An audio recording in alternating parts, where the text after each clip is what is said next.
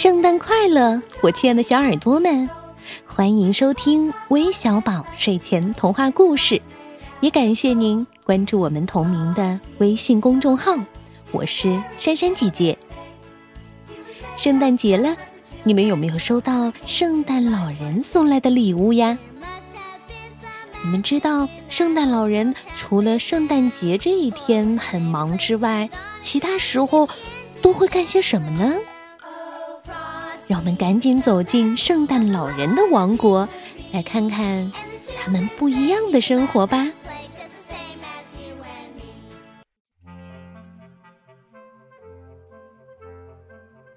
在美丽北国那一望无际的森林里。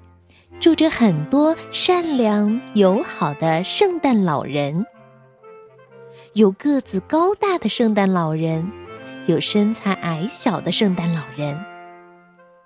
这里生活着各种各样的圣诞老人，其中有一位胡子最长、长得最帅的，大家都叫他圣诞祖爷爷，所有人都很尊敬他。一月，圣诞老人们全都来到了圣诞祖爷爷家，一起庆祝新年的到来。壁炉里的柴火噼噼啪啪的燃烧着，大大的桌子上摆满了美味佳肴。窗外雪不停的下着，他们开心的聊着天儿，屋子里到处都暖融融的。二月，嘣咚一声巨响，孩子们寄来了一堆堆的贺年卡。圣诞祖爷爷最爱读那些可爱的贺卡了，那都是孩子们用心写的。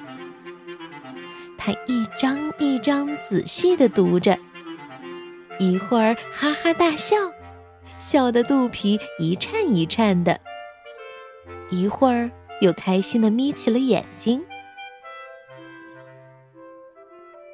三月，森林里的雪融化了，圣诞老人们开始给那些乖孩子准备礼物了。他们在田里撒下玩具的种子，然后浇上水，还从大山里捡回用来装饰礼物的流星。他们忙成了一片。咣当，咣当，咣当当！玩具工厂里也传来热热闹闹的忙碌声。四月，今天是驯鹿学校开学的日子。新入学的小驯鹿们要在这里学习拉雪橇和飞行。能在平安夜那天拉着雪橇是种荣誉。而成绩最好的驯鹿将被光荣的选为雪橇队队长，所以大家都很努力的练习着。驯鹿妈妈们在地面上担心的看着他们的孩子。五月，圣诞老人们在广场上接受体检。平安夜那天，圣诞老人们要去往世界的每一个角落。不过健壮可不行哦，特别是要严格的测量腰围和体重，因为如果圣诞老人们太重的话，驯鹿们就很难拉着他们飞上天去。六月，圣诞老人们趁着雨季，赶紧给雪橇做做保养。七月，圣诞老人们拿上大大的望远镜。开始去世界各地寻找乖孩子。他们从一个小镇到另一个小镇，从一户人家到另一户人家。有没有认真学习？有没有好好帮妈妈干活？圣诞老人们在本子上记下了全世界所有乖孩子的名字。八月。北国迎来了短暂的夏天，也迎来了一年一度的快乐暑假。圣诞老人们每天都和海豹、海象、海豚们开心的玩耍着。圣诞祖爷爷还浮在海面上睡午觉呢，连胡子都晒黑了。九月，玩具收获的日子到了，红色、蓝色、黄色，玩具树上结满了五颜六色的果实。圣诞老人们把玩具一个一个从树上摘下来，放进小盒子里。接下来，他们还要给盒子系上漂亮的丝带。十月，今天要举行隆重的圣诞老人大会。圣诞老人们聚集到了森林中的大礼堂里。这个女孩送布娃娃。这个男孩送玩具汽车。圣诞祖爷爷一边看着圣诞老人们的乖孩子名单，一边快速的安排着该给哪个孩子送什么礼物。十一月，为了迎接圣诞节的到来，圣诞老人们开始精心准备了。他们不仅要打理长胡子。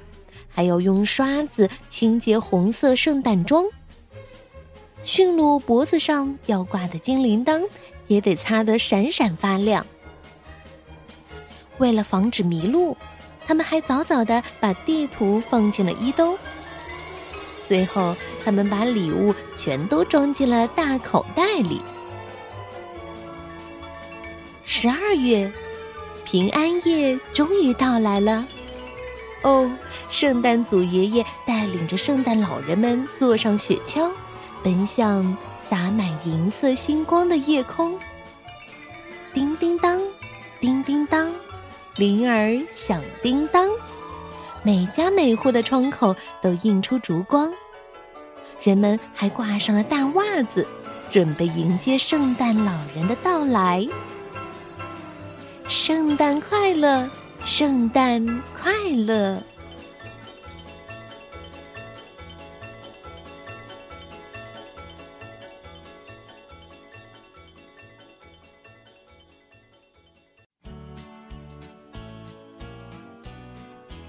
哇哦，原来圣诞老人这一年来一直都在精心为小朋友们准备圣诞礼物。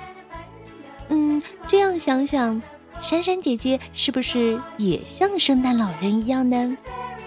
我们每天都有给小朋友送上故事礼物。那今天收到礼物的会是哪些小听众呢？一位是来自湖南长沙的金旭胜小朋友，他呀告诉珊珊姐姐说，二十三号是他四岁的生日，他们全家都喜欢听微笑宝的故事。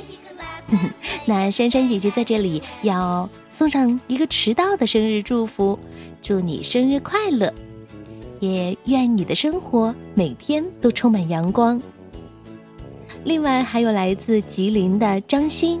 来自江西新余的邓金颖，来自辽宁大连的马一凡，以及许莹小朋友，祝你们圣诞快乐，晚安。